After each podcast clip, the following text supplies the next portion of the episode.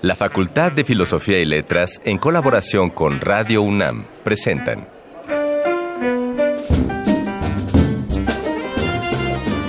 Lecturas de pasillo y debates de jardinera. Pensamientos de biblioteca y encuentros de ludoteca. Cátedras extraordinarias fuera del aula.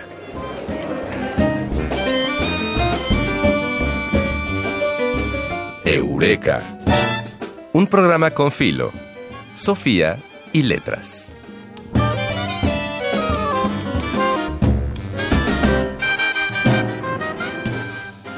Uno de los miedos más naturales y profundos de la naturaleza humana es la muerte. Todas las disciplinas del conocimiento la contemplan y a su modo intentan evitar o cuando menos disminuir sus consecuencias. Quizá ese desagrado natural, ese instinto de supervivencia emocional, es el germen de la sorpresa y la falta de comprensión ante un evento tan estremecedor, Anamari, como el suicidio, un hecho lamentable donde la muerte es convocada y elegida. Ay, cierto, cierto, Ignacio. Y por más que el tema se toque en mesas de análisis, en películas, en libros, en estadísticas, en estudios psicológicos, hay demasiados tabúes arraigados detrás de, del suicidio. Así es. Y es necesario romperlos, pues un suicidio, la mayoría de las veces, dicen quienes saben, puede evitarse. Con la conciencia de ayudar es que hemos iniciado este Eureka cuando aún sentimos los aires de un nuevo año.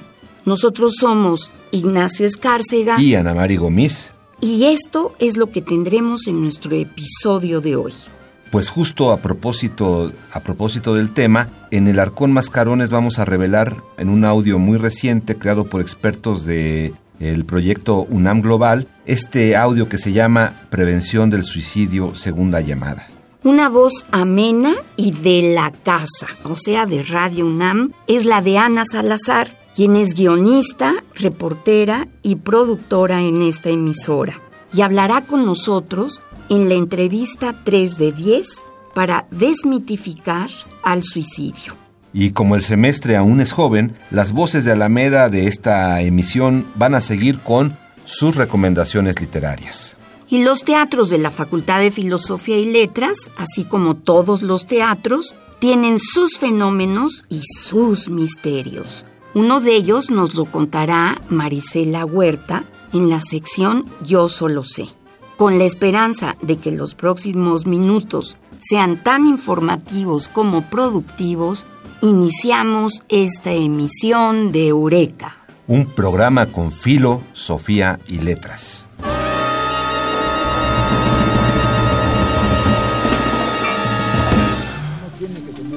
Lánguido caer en brazos de una desconocida. Esta brutal tarea de mi sombra,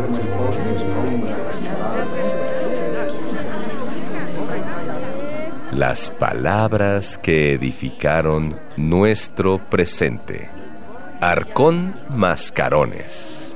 Cada suicidio es una tragedia que no afecta solamente a la persona involucrada. Los seres queridos, compañeros de escuela y conocidos de trabajo se sienten conmocionados porque generalmente no entienden cuáles pudieron ser los motivos que llevaron a alguien a tomar esa decisión eh, tan triste y que uno reconoce además en el plano personal con conocidas y conocidos que han tomado esa decisión.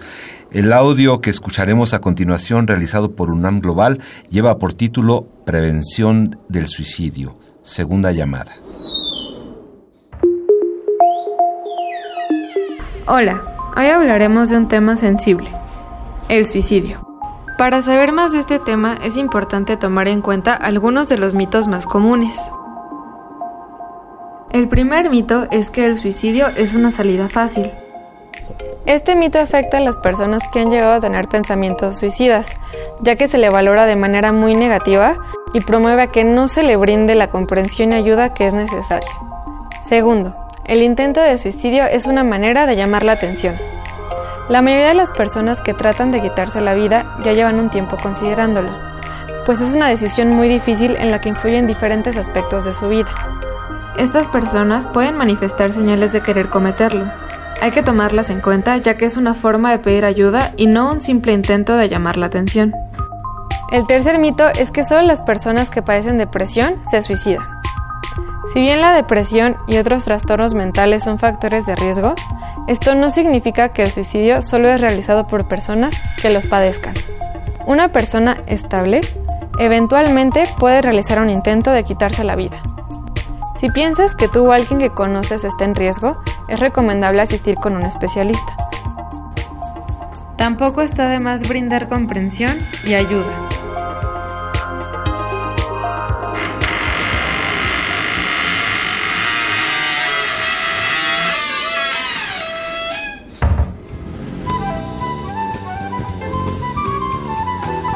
No siempre se dice todo lo que se sabe, pero este sí es el lugar. 3 de 10.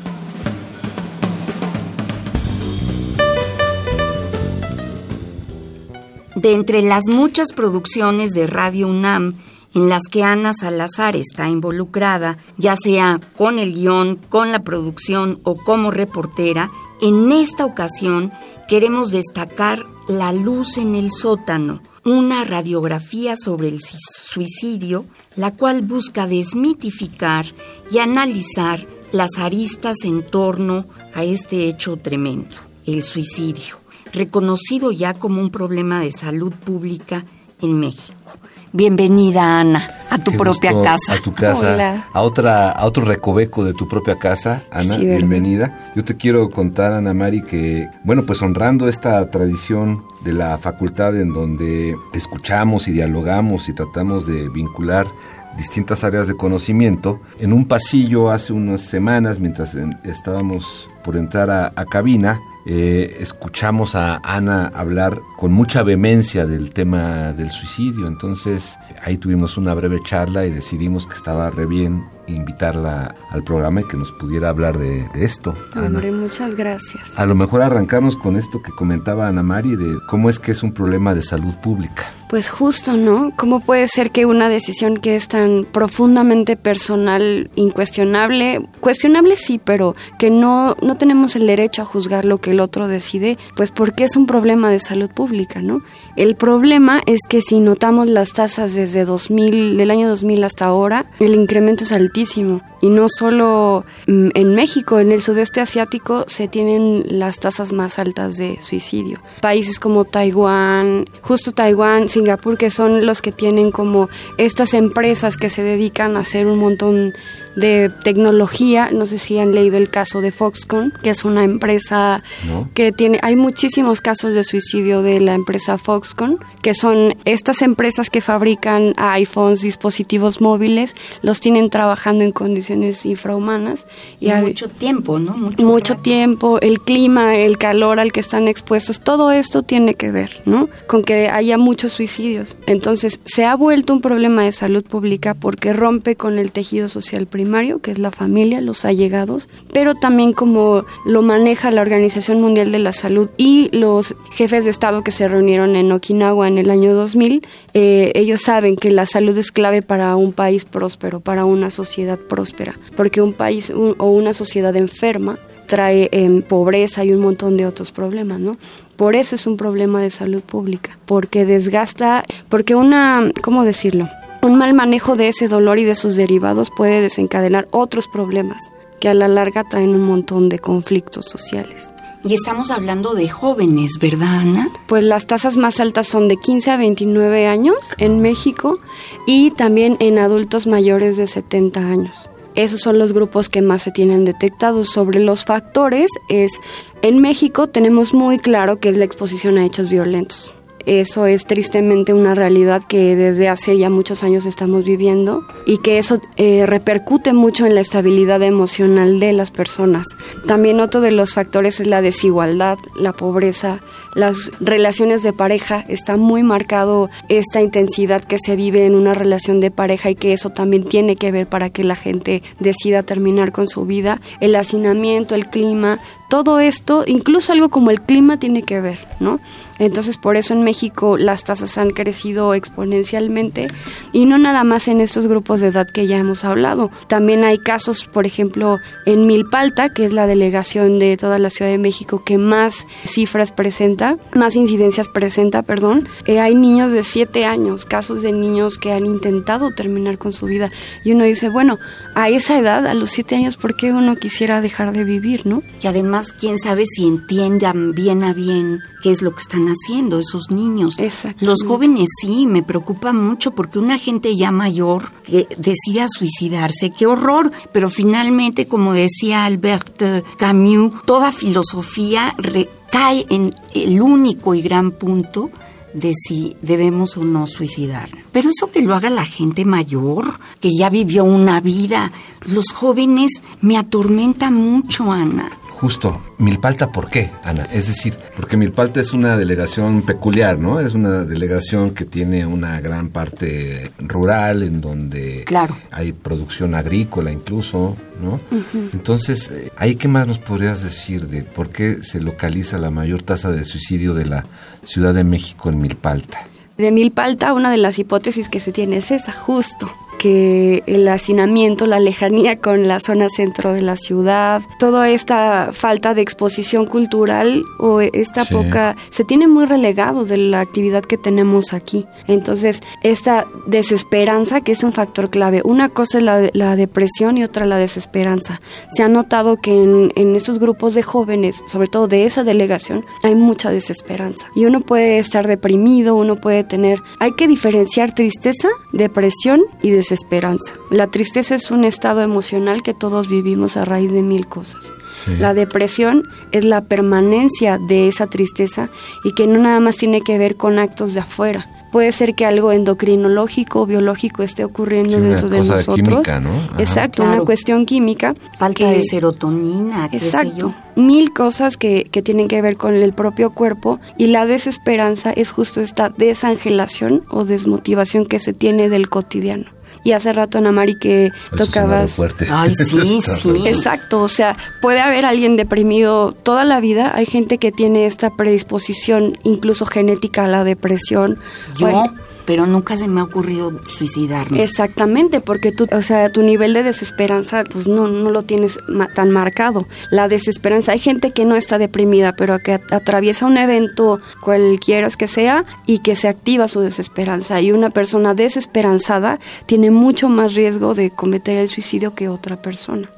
¿Y cómo se previene esto? Ana, ¿cómo podemos hacer, cómo desmitificar justamente lo que decíamos? Esa sombra negra revoloteando que se llama suicidio. Pues mira, rápidamente te contaré que la travesía que yo estoy haciendo sobre el suicidio tiene un año, justo porque queríamos hacer unas cápsulas para conmemorar el Día Internacional de la Prevención del Suicidio, que es el 10 de septiembre. Y entonces, desde hace un año he estado en contacto con un montón de especialistas que son ellos realmente los que a mí me han guiado. Yo soy el puente entre lo que ellos están haciendo, que es un montón de investigación, para llevarle próximamente a través del programa a la audiencia todo este trabajo que se puede hacer para justo acabar con este mito del suicidio, con este escalofrío que tenemos ante decir, bueno, no lo hables, ¿no? Que justo eso es algo que, que es uno de los principales mitos. Si lo hablas, lo fomentas. Grave error. De no eso es no se habla, ¿verdad? Claro que no. Así dicen en las familias. Exacto. Hablar sobre el suicidio no es este darles la idea, no es, híjole, ya, ya este por mi culpa lo hizo. No. Hablar sobre el suicidio, si se habla bien, si se hace, si se hace un colchoncito, si se trata como de establecer buenas relaciones de cobijo, hablar sobre el suicidio puede incentivar a que otra persona de verdad lo externe. Claro, si lo pones en palabra, es el primer paso para comenzar a resolverlo. Eso es, exacto. Tener una cohesión familiar de grupos de confianza, tener cohesión en el grupo de confianza es lo que nos va a ayudar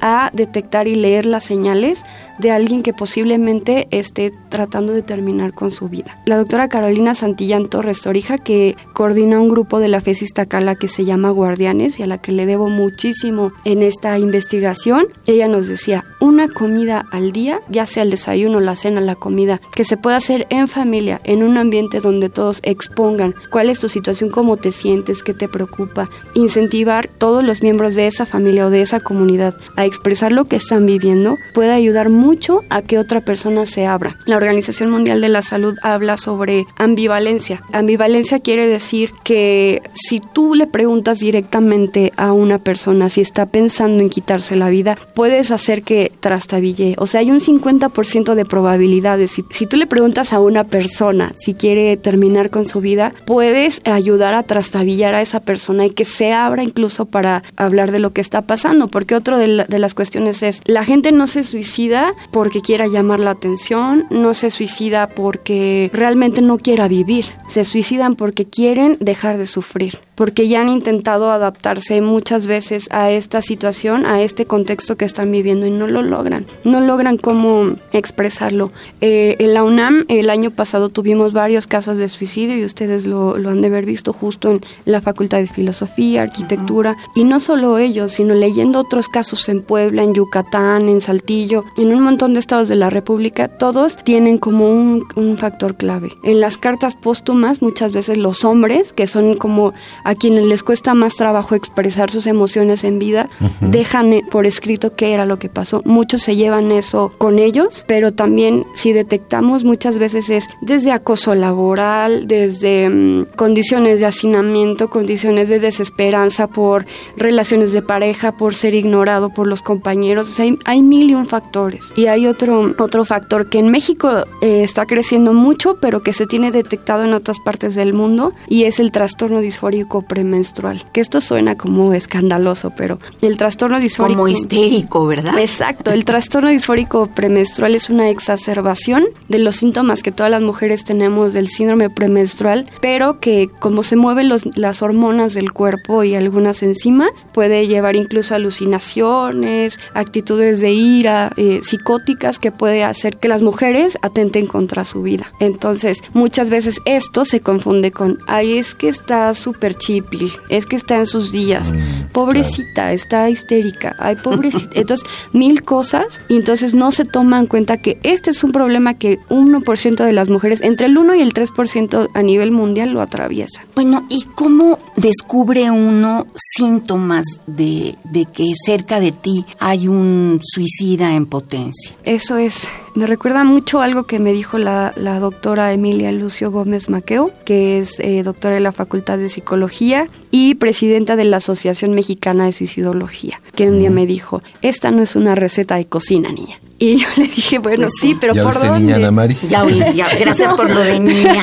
Me ponen de muy buenas. No, justo, es muy difícil decir, bueno, cada cabeza es un planeta completamente diferente, ¿no? Pero justo empezar a detectar, si conoce uno a la persona y empieza a notar conductas autodestructivas como que deja de comer, insomnio, desde la más, eh, la clásica, por así decirlo, que es, empiezan a regalar cosas, empiezan a poner orden en su, en todo su papeleo social o cuestiones Mira así. Qué interesante. Eso es como lo, lo que se tiene más tipificado. Pero desde ver que hay una ira constante, que está sintiendo displacer, que eso también es muy importante, que está dejando de disfrutar cosas que antes le, eh, le proporcionaban ese placer, no sé, en los niños, que antes le gustaba muchísimo ir al fútbol o jugar con otros amiguitos y uno nota aislamiento, que nota que está muy ensimismado, este tipo de cosas, es bueno llegar y, y es que dice uno, ¿cómo llegas, no? Porque a veces pues actuamos muy a la defensiva pues siempre mostrando un marco de respeto, ¿no? Tal vez de, oye, y, sobre todo la empatía, eso es muy importante, decir, oye, yo me he sentido de tal manera, ¿tú cómo te sientes? O sea, ir haciendo terreno de acuerdo a cómo es la persona para establecer un colchoncito y decir, bueno, suelta, ¿no? ¿Qué está pasando? No juzgar, porque a veces... Empatía, generosidad, escucha. Claro, hacer, es más fácil aprender a nadar en agua tibia, o sea, suena un poco rara la metáfora, que en el agua fría. Entonces, claro. es esa, es como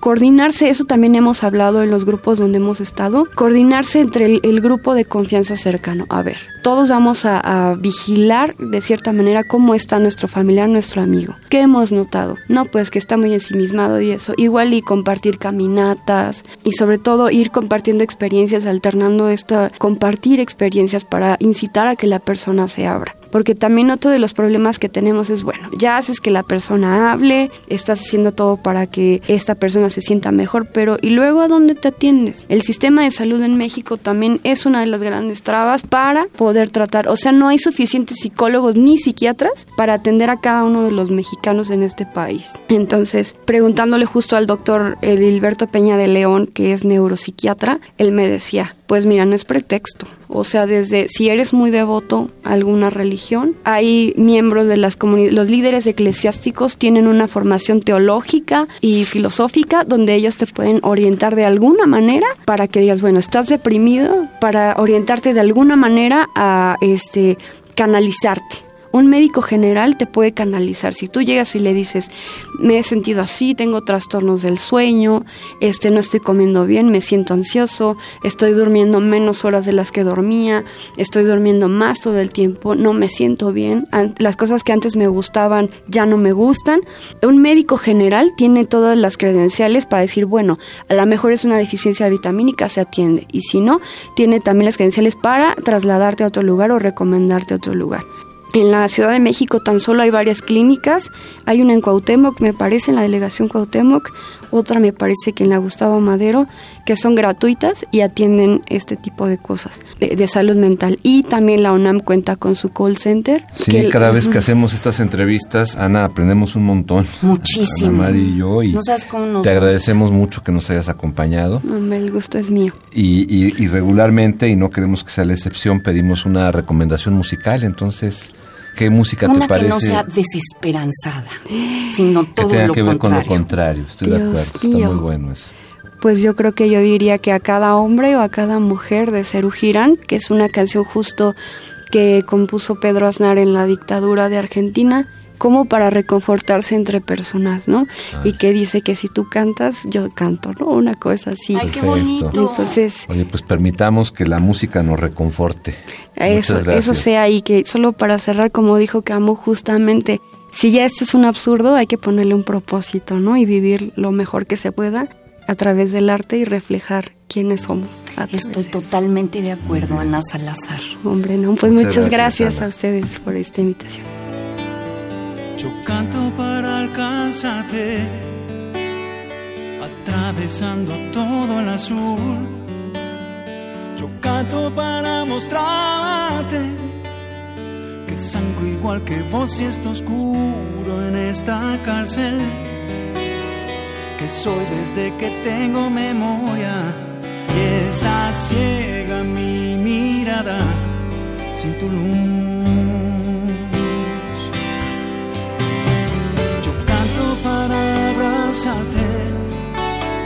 porque entenderte ya no me basta. Yo canto para librarme de las cadenas negras de ideas y palabras trazan una línea en el agua, dividiendo lo indivisible, vos y yo.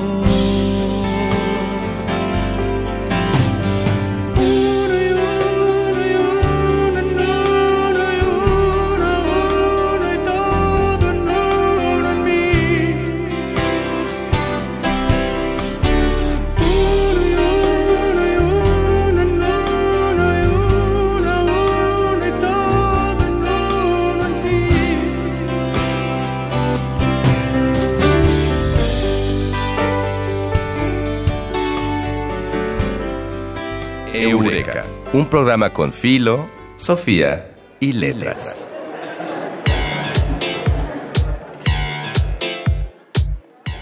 Voces de Alameda, tu agenda radiofónica de la facultad.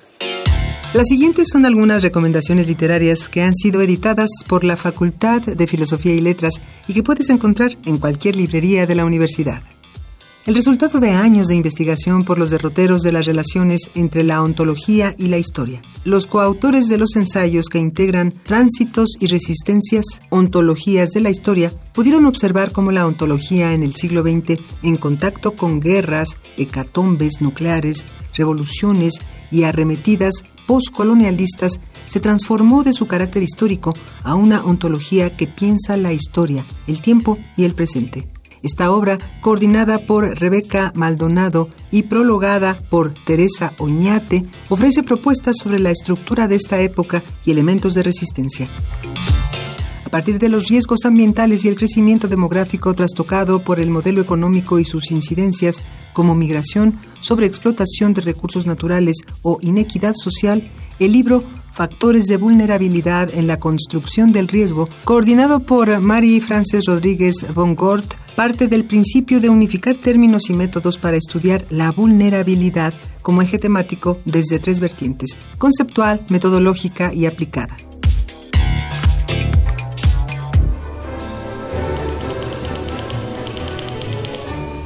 Hay cosas que no está de más saber. Yo solo sé Dice el dicho popular, cada teatro tiene su fantasma y recordemos que dentro de nuestra facultad existen tres recintos teatrales. Marisela Huerta, del Colegio de Literatura Dramática y Teatro, nos contará, si no de fantasmas, cuando menos de un buen susto que se llevó en el área de teatros de nuestra institución. Ay, yo quiero ver al fantasma. Hola, mi nombre es Marisela Huerta y estudio en la Facultad de Filosofía y Letras la carrera de Literatura Dramática y Teatro. Y pues voy a contarles una anécdota muy extraña que me pasó un día en los teatros de la facultad. Era de noche, aproximadamente las 7 de la tarde, y estábamos ensayando en uno de los teatros y había una ventana que estaba cerrada y de repente escuchamos varios golpes y todos nos espantamos muchísimo y pues como dicen no debes ofender a los espíritus del teatro porque si no te puede ir mal. Bueno, y mientras tanto nosotros dediquemos los últimos segundos a pensar en las personas a nuestro alrededor, los compañeros de la escuela o los conocidos del trabajo, y seamos empáticos, no sabemos lo que pasa por la mente de nadie y en muchos casos, para evitar una tragedia, solo hace falta un oído atento en el momento indicado. Recuerda que si tienes alguna anécdota de la Facultad de Filosofía y Letras, puedes formar parte de este programa. Escríbenos a arroba filos-unam y en YouTube como cartelera cultural FF y L para que nos cuentes tu historia y pueda pasar aquí en Radio UNAM. Agradecemos también al equipo de producción de Eureka. La investigación estuvo a cargo de Dayanara Nogués y de Miguel del Castillo. Asistente de producción, Carmen Sumaya. Producción, Silvia Cruz Jiménez. Y el guion de Mario Conde. Y en la operación, Rafael Alvarado. Esto ha sido todo de nuestra parte. Nosotros somos Ana Mari Gomis e Ignacio Escárcega. Y esto fue otra emisión de Eureka un programa con filo, Sofía y letras. Hasta la próxima semana. El tiempo vuela cuando el pensamiento se divierte. Nos escuchamos la próxima semana. Eureka. Una producción de Radio UNAM.